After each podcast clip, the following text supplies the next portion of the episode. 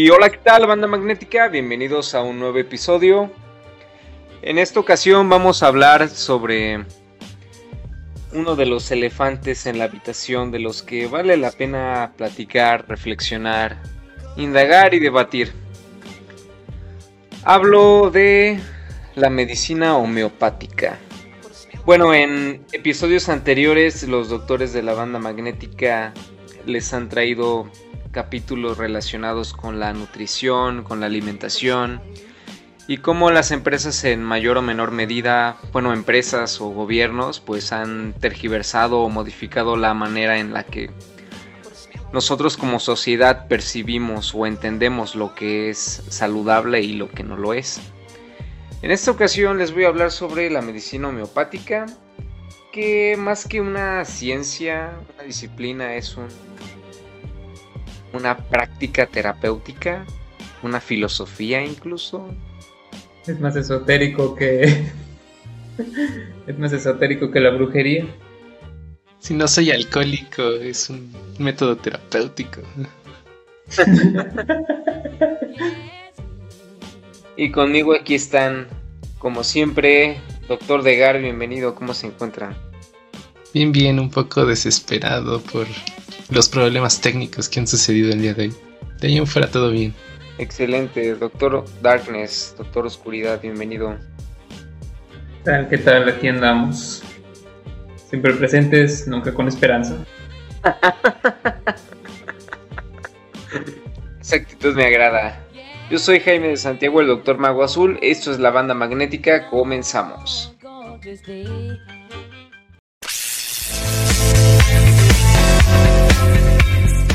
Bienvenidos a la banda magnética. Banda magnética. Banda magnética. Banda magnética. Banda magnética. La vida hecha meme y el meme hecho podcast. Donde hablamos de todo y de nada. Temas populares abordados desde perspectivas poco exploradas.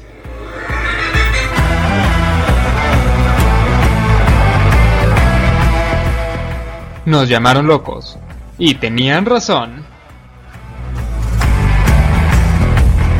Resulta que no eran ah. explosivos, solo eran tamales. También la teoría sobre los juegos MOBA y la Tercera Guerra Mundial es totalmente verídica. Con eso, Mamuts, seguramente podemos aprovechar su fuerza.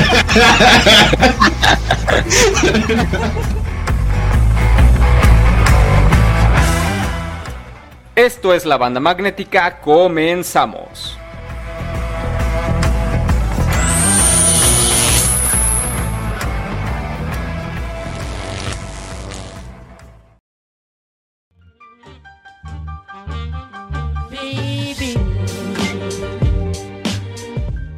Vamos a comenzar. Les pregunto a ustedes, ¿cómo se tratan normalmente cuando tienen alguna enfermedad, les da gripe, se enferman del estómago? ¿Qué hacen ustedes, doctores? Doctor Degar, ¿usted cómo se trata? Pues primero utilizo solo mm, como remedios para tranquilizar los malestares, si es el estómago o de la garganta, pero nada que sea como para enmascarar los síntomas en caso de que tenga que ir al doctor, saber cuáles son mis síntomas. Ah, y pues dejo pasar como un día y generalmente ya si el resfriado o el malestar de estómago pues se pasa. Ah, y solo un par de ocasiones sí he tenido que ir con el doctor al hospital.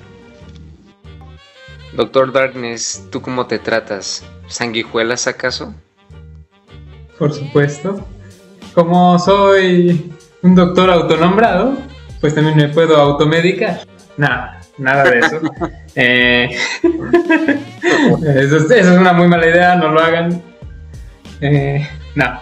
Eh, pues si es algo mínimo, pues sí tomo algo bastante genérico, a lo mejor como para evitar tener fiebre, cosas así. pero si es algo que sí sienta que, es un poco más allá de lo común o que no me lo esté quitando un paracetamol, pues entonces ahora sí ya le doy una buena visita a un médico, a un doctor no autonombrado. me acordé de ese meme de ¡Oh, auxilio! Se desmayó. Yo soy doctor. ah, muy bien. Doctor en filosofía. Pero se está muriendo. ¿Qué es la muerte?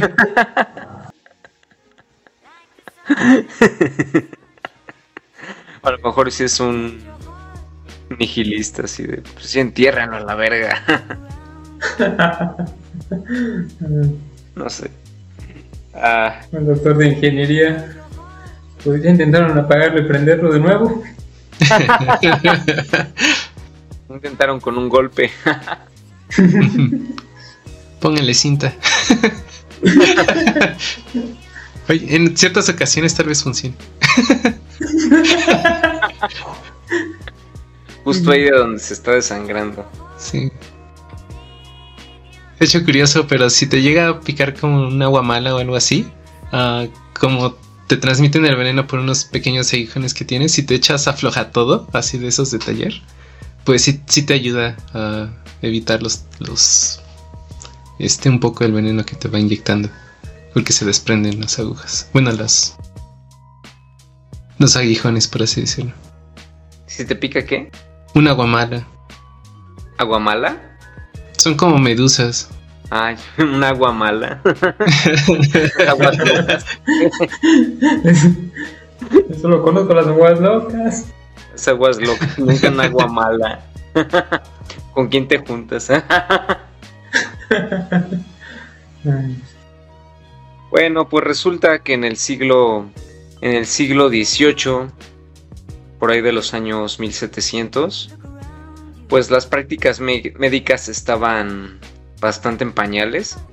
Entonces, si tú te enfermabas, probablemente te iban a recetar eh, tratamientos con sanguijuelas, sangrías, flagelaciones, cosas por el mm, estilo. Una sangría. Pero o sea, sangría me refiero a que te cortaban con el propósito de que expulsaras la energía que te hacía enfermar. Sigue funcionando si eres vampiro. La mala sangre. la sangre mala. Yo creo que es eso que se llama vida lo que hace que se enferme. si no estoy vivo no puedo enfermar. ¿Y intentaron quitársela?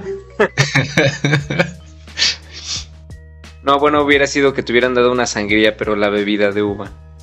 O tal vez de algún, de algún evento bastante curioso de haber salido esa bebida. Yo creo. Un evento bastante curioso y bastante grotesco. Oye, tu primo sí que era rico.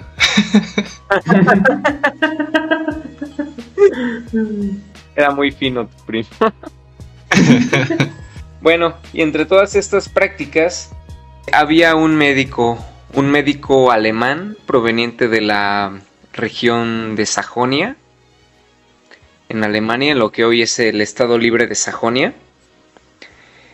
Y bueno, los historiadores dan como año específico el 1796, en el que este médico de nombre Samuel Christian Friedrich Hahnemann introdujo la homeopatía. ¿Por qué introdujo, introdujo esta práctica, la homeopatía? Pues básicamente él dudaba de la eficiencia y de que los tratamientos de su época realmente ayudaran a restaurar la salud en los pacientes. Y bueno, ¿cómo surgió toda esta idea? Eh, ¿En qué se basa? La homeopatía es una práctica como les comenté al principio, no es como tal una ciencia, es más bien una práctica médica que tiene como principio fundamental el que lo similar cura a lo similar. Es decir, mm, medicamentos genéricos.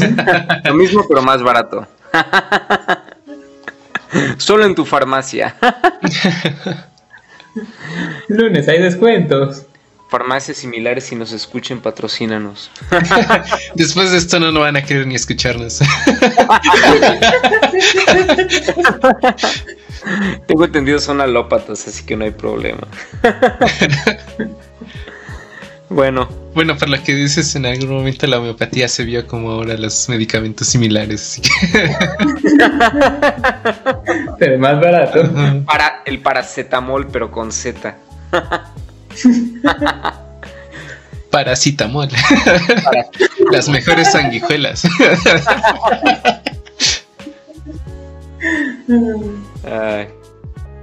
Bueno, este principio de lo similar cura lo similar quiere decir que si una sustancia causa un síntoma en una persona sana, entonces dicha sustancia en una pequeña dosis puede curar o tratar a una persona con una enfermedad con los mismos síntomas.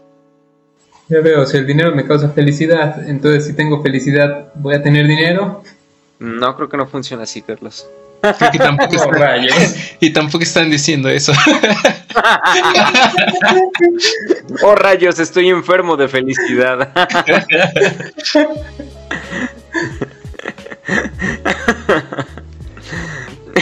O sea, si, tengo un ojo morado, por un pequeño golpe, me va a curar el ojo morado. golpe te ayude a... Ven, ya no se queja. Al menos solo los dos ojos están iguales. Nadie lo va a notar. bueno, pues a pesar de que puede causarnos risa y puede sonar ridículo, pues en su tiempo la verdad era algo pues bastante innovador y bastante eficaz a comparación de los métodos que se utilizaban, como eran las, las sangrías, las amputaciones. Entonces, poco a poco esta práctica de la homeopatía pues se fue haciendo de popularidad Cabe mencionar que Samuel Hahnemann dio con la homeopatía mientras se encontraba trabajando, traduciendo una obra médica al latín. En, en este trabajo Hahnemann escribió al pie de sus notas que discrepaba con lo que decía William Cullen, que decía que la corteza de el árbol de la Sicona officinalis era efectiva para el tratamiento de la malaria. La malaria o dengue, más conocido acá en Latinoamérica como dengue. Y bueno, él entonces se puso a experimentar ingiriendo 4 dracmas. Un dracma es alrededor de 35 gramos. Eh, dos veces al día.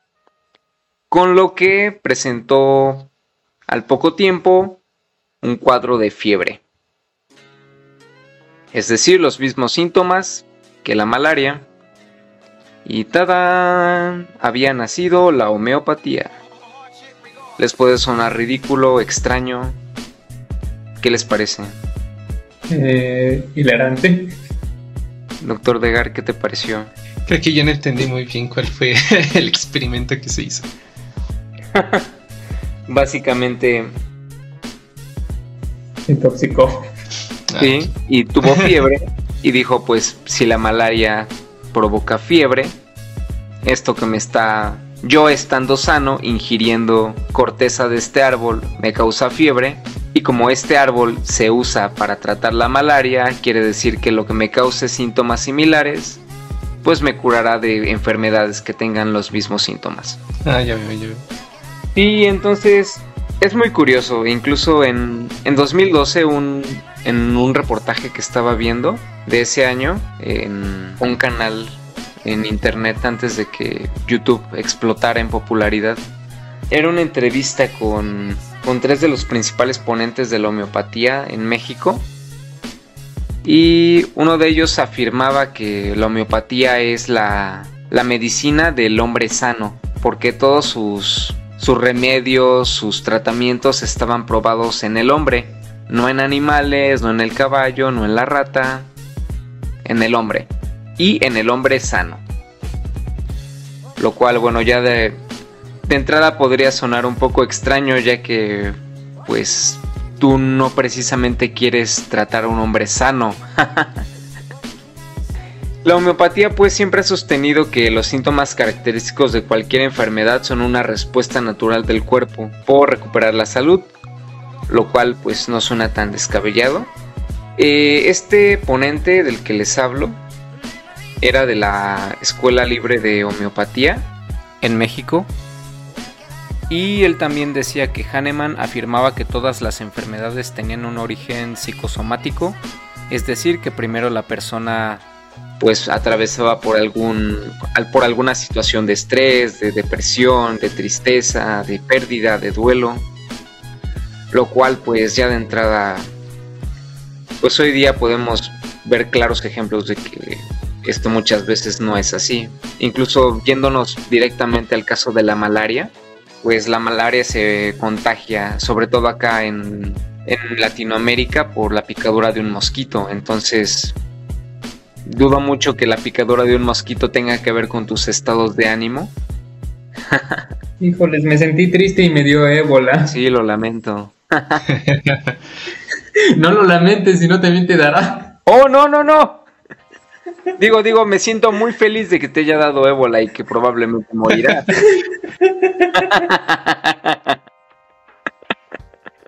Vamos a servir a nuestro Dios y seguidor la malaria. oh, salve la malaria, estoy tan feliz. Eh, antes de continuar, nada más quisiera hacer una, una aclaración de que lo que decimos es una opinión personal. Eh, si tú que nos escuchas tienes una visión, una opinión distinta a la nuestra o a la mía, pues claro, siempre lo puede, nos puedes comentar lo que piensas desde el respeto. Eh, ¿Cuál es nuestro correo, doctor Degar? Uh, banda magnética podcast gmail.com. E igualmente estamos en Instagram y en Facebook como la banda magnética. Dicho esto, continuamos. Bueno, después de la de la fundación de la homeopatía, ¿qué pasó? La homeopatía llegó en 1825 por un alumno de Hahnemann a Estados Unidos. Llega a México entre 1849 y 1856. Ahora bien, antes de entrar en detalles sobre cómo se maneja más a detalle la farmacéutica homeopática, ¿en qué consistían o cómo eran las consultas de Hahnemann con sus primeros pacientes? Bueno, con sus primeros pacientes Hahnemann, además de aplicar en sus recetas y en sus medicamentos este principio de lo similar cura lo similar.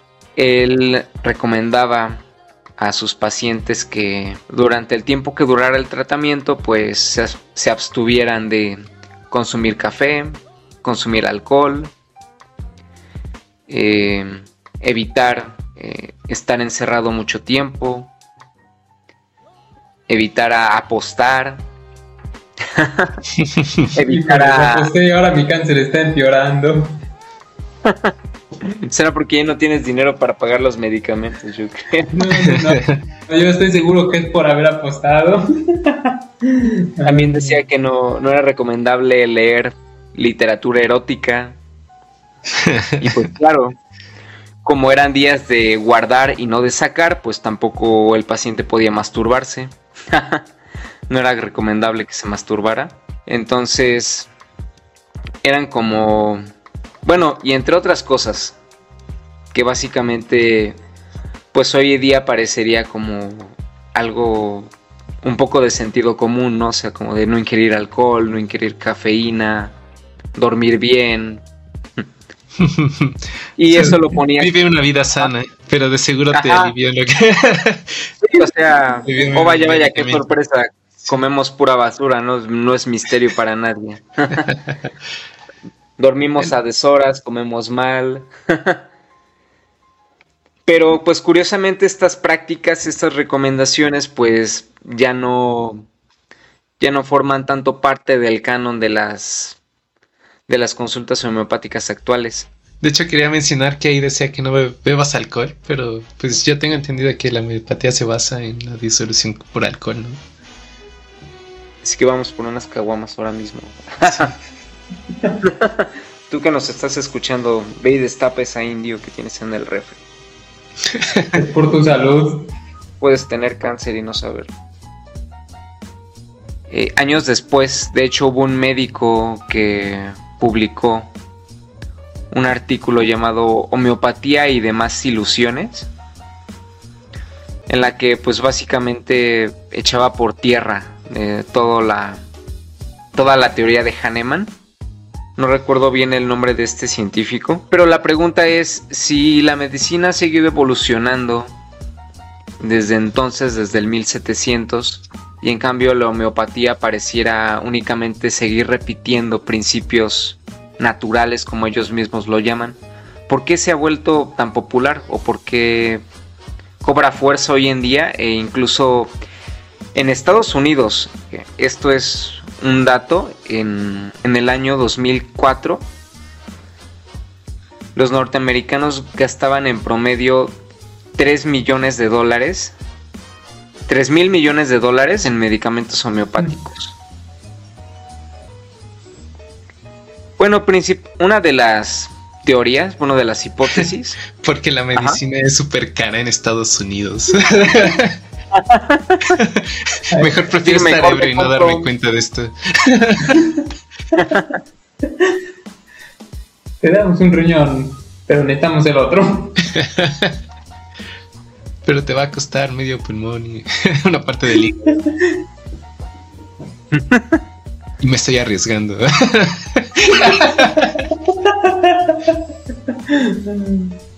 y todavía no le ponemos los intereses. No olvide dejar propina. Eso es para el enganche, el enganche al hígado.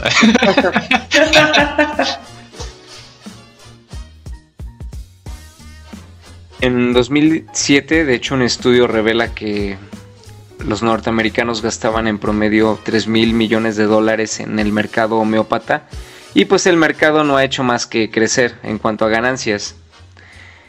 Y bueno, una de las hipótesis más aceptadas es que normalmente las personas se sienten más, mm, ¿cómo decirlo? Se sienten más cercanas con el médico homeópata, ya que la medicina homeopática parte de la digamos, de lo que en historia de la medicina se conoce como eh, la corriente empírica, que se va más por, por darle, por dar, por tratar más bien a la persona como un individuo y hacer más énfasis en consultas especializadas que incluso pueden durar más de una hora si es preciso. En cambio, la medicina alópata se basa más bien en la corriente racionalista en la corriente americana, que es básicamente crear estándares para tratar enfermedades independientemente, lo más desapegado a la individualidad de cada paciente, ¿no? Entonces, en una. En, los tiempos que corren, donde cada vez el contacto interpersonal es escaso o pobre, pues probablemente muchas personas se sienten. sienten esa esa calidez al tratar con el médico homeópata.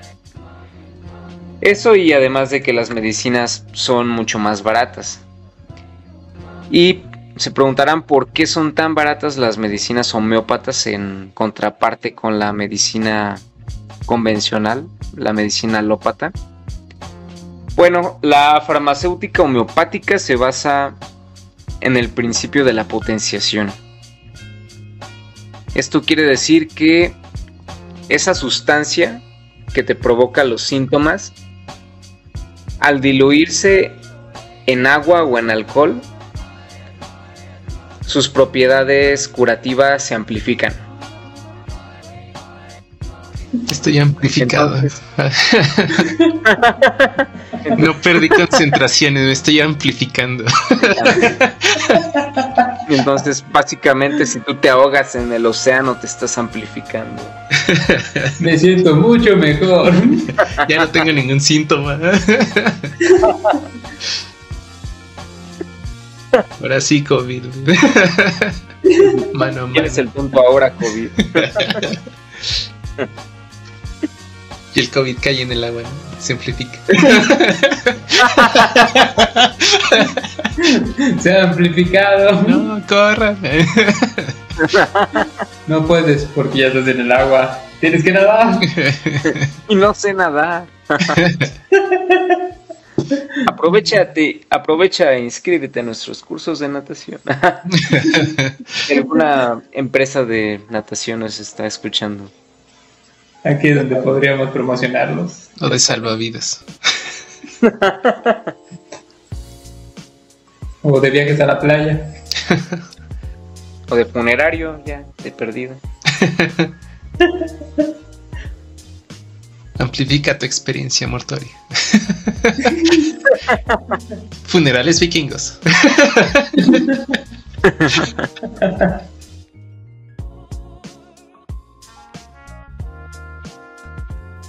¿En qué consiste en específico el principio de la potenciación? Lo que se practica en homeopatía es crear diluciones de una parte en 100. Por ejemplo, si tenemos un mililitro de, sustancia homeopática, por ejemplo, de, mm, no lo sé, de sábila de la corteza de, de la Sicon officinalis, ese mililitro lo diluimos en una... Bueno, tenemos una dilución de un mililitro con 99 mililitros de agua o de alcohol. Entonces tenemos una dilución de 1x. Eso en homeopatía lo conocen como 1x. Si después a esta tomas otra vez una parte, un mililitro de esta nueva dilución y la diluyes nuevamente, de tal manera que tengas un mililitro de, de la dilución anterior y 99 mililitros de agua o de alcohol. Tienes X cuadrada.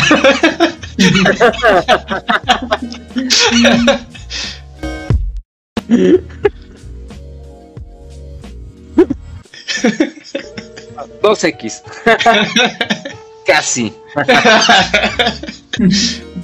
oh, vaya. Alguien pasó álgebra aquí. y así sucesivamente. Pero bueno, ¿qué, ¿qué concentraciones se manejan en las medicinas que podemos encontrar en las farmacias? Bueno, pues las concentraciones que se manejan aquí son concentraciones de 30 C. Es equivalente a tener una dilución de 1 entre 1 por 10 a la 60. es decir, para que se den una idea, esto equivale como a disolver una aspirina en un volumen de agua similar al del Océano Atlántico. Y esto nos lleva a una de las causas más controversiales de esta práctica, que es que, pues, en un medicamento homeopático que compres en la farmacia, lo más seguro es que estés tomando agua azucarada. Creo que eso sería demasiado bueno el que esté azucarada. Igual solo es agua. Voy a potenciar el azúcar. Está potente este. Me dio diabetes de esta agua simple. ah, pero se me quitó la diarrea. Ya ven, lo, mal, lo malo no son los dulces, porque ahí está súper concentrado el azúcar. El problema es el agua simple, donde está potenciada por el, el azúcar incidental que se disuelve de vez en cuando. Pero entonces estos mezcales que tiene, que suelen agregarles alacranes o gusanos, están potenciando el alacrán y el gusano. que están potenciando el escorpio.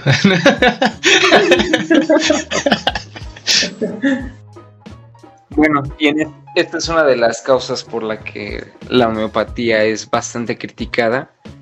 Y pues de hecho hay demasiados estudios donde, a pesar de que llega a haber pruebas doble ciego donde se da, se concluye de que la que la homeopatía pues puede surtir efecto más allá de un efecto placebo pues realmente estos estudios luego, en el mismo estudio luego se, se, declara que tal vez el resultado podría estar sesgado debido a que las pruebas fueron de baja calidad. Entonces, realmente hablando de ciencia dura, de datos, pues la homeopatía sigue siendo únicamente eso, un efecto placebo pero pues eso no, lo, no la ha detenido. En 1861 se fundó la Sociedad Homeopática Mexicana durante el Porfiriato. Y de hecho fue el mismo Porfirio Díaz que en 1983 inauguró el primer hospital homeopático aquí en México. Y un poco más reciente, en el 2014, se inauguró en la delegación Cuauhtémoc en la colonia obrera el nuevo Hospital Homeopático Nacional. Tengo que reconocer que la fachada es muy buena. Lo ha sido por 200 años. ¿O hablas del hospital? El hospital. Ah, es curioso porque en 1926 José Vasconcelos de hecho intentó que la UNAM le otorgara el reconocimiento a la homeopatía como una carrera. Sin embargo, la UNAM dijo ni vergas. Y en 1933 de hecho hubo un debate en la Cámara de Diputados para discutir si la homeopatía iba a seguir considerándose como una profesión legítima. Al final obviamente se determinó que sí, pero pues entre las discusiones siempre había argumentos más de corte político y económico y del lado, del lado de la ciencia pues no, no hubo mucho, ni al debatir ni al concluir. No aceptan que soy hechicero de profesión, ¿por qué no les doy dinero? Y en 1936 Lázaro Cárdenas incorpora la Escuela Nacional de Homeopatía al Instituto Politécnico Nacional. En Estados Unidos, desde 2016 la Comisión Federal de Comercio de hecho les exige a todos los medicamentos homeopáticos que incluyan en su etiqueta la leyenda de no hay pruebas científicas que avalen eh, la efectividad de este medicamento. Incluso hoy día acá en México, a pesar de que se afirma de que se han estado llevando estudios de medicamento homeopático en tejidos y, en animales, pues incluso en animales se puede dar lo que se llama como el efecto placebo, solamente que se da diferente ya que porque zootecnistas y etólogos han determinado que un cuidador de animales de granja, por ejemplo, puede transmitirle ese tipo de confianza a caballos o vacas, por ejemplo, mediante su lenguaje corporal únicamente. Entonces de alguna manera esto provoca un efecto placebo en el animal. Y a final de cuentas aquí en México y bueno en general en el mundo pues hay pocas hay poca investigación que sustente a la homeopatía como un tratamiento real. Surgió un poco de polémica, cabe mencionar, porque hubo un premio Nobel, el doctor, el profesor Luc Montagnier, un virólogo francés, en el 2010 eh, publicó en la revista Science una serie de afirmaciones que pues mucha gente la tomó como que reivindicaba la homeopatía. Textualmente esto fue lo que dijo. No puedo decir que la homeopatía sea correcta en todos los sentidos. Lo que puedo decir ahora es que las altas diluciones son correctas. Las altas diluciones de algo no son nada son estructuras de agua que mimetizan las moléculas originales. Esto y después, en la misma, en la misma publicación, bueno, no en la misma, perdón, en 2009, lo que dije fue en 2010, eh, pues mostraba un estudio en, el que demostraba que secuencias de ADN bacteriano eran capaces de inducir ondas electromagnéticas, incluso en altas diluciones por encima de la 10 a la, a la 18. Y bueno, esto se cree que fue una importante contribución para reivindicar a la homeopatía. Sin embargo, pues cabe mencionar que al final este virólogo cierra eh, diciendo que cuando se le pregunta que por qué ha volteado a defender esta pseudociencia, refiriéndose a la homeopatía. Él ha respondido que no es una pseudociencia, eh, son fenómenos reales que se merecen un estudio más amplio. Pero lo que está diciendo es únicamente que hay ciertos fenómenos que merecen un estudio más a fondo y que abarcan eventualmente lo que, lo que se utiliza en la homeopatía, que son las diluciones en volúmenes muy altos de, solvente. Pero pues de ahí a que haya reivindicado la homeopatía como tal, pues hay una, hay una gran tergiversación. Bueno, no sé, ustedes doctores alguna vez han recurrido a la homeopatía, han estado aburridos y han dicho, iré a la farmacia homeopática por alguna sal de belladona, algo así. Pues yo sí.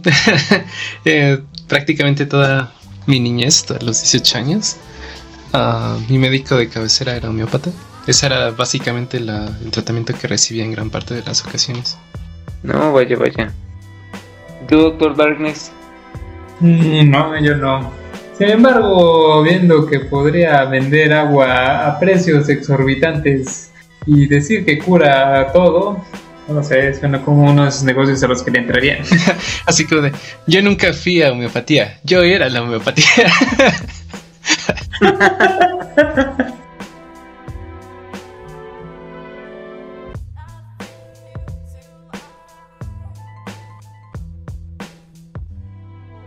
Es como si lo ves históricamente, por cuando surgió la homeopatía, pues ah, eran momentos donde aún no se tenía mucho conocimiento sobre la naturaleza de las enfermedades o cómo tratarlas.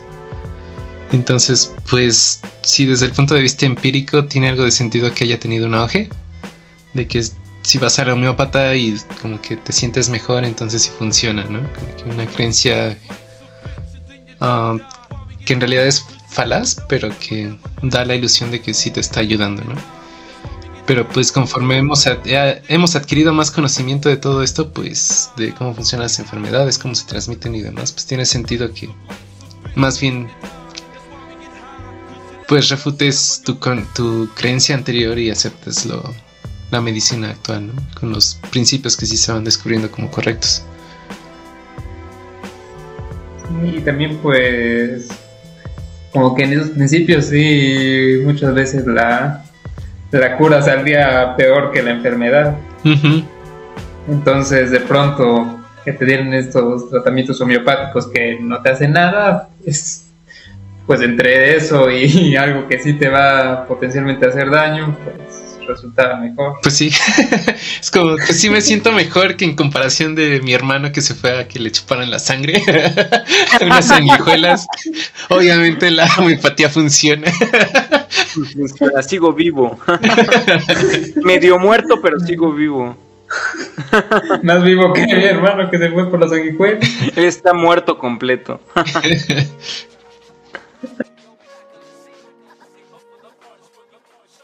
Doctor Degar, ¿algunas últimas palabras? Manténganse sanos y escépticos, chicos, chicas y demás. Doctor Darkness. Manténganse electromagnéticos, ya vieron que eso es la homeopatía. Nosotros somos electromagnéticos. Nos pueden dar dinero. No tiene nada que ver, pero está bien. no digan nada. Te doy un centavo para que se potencie.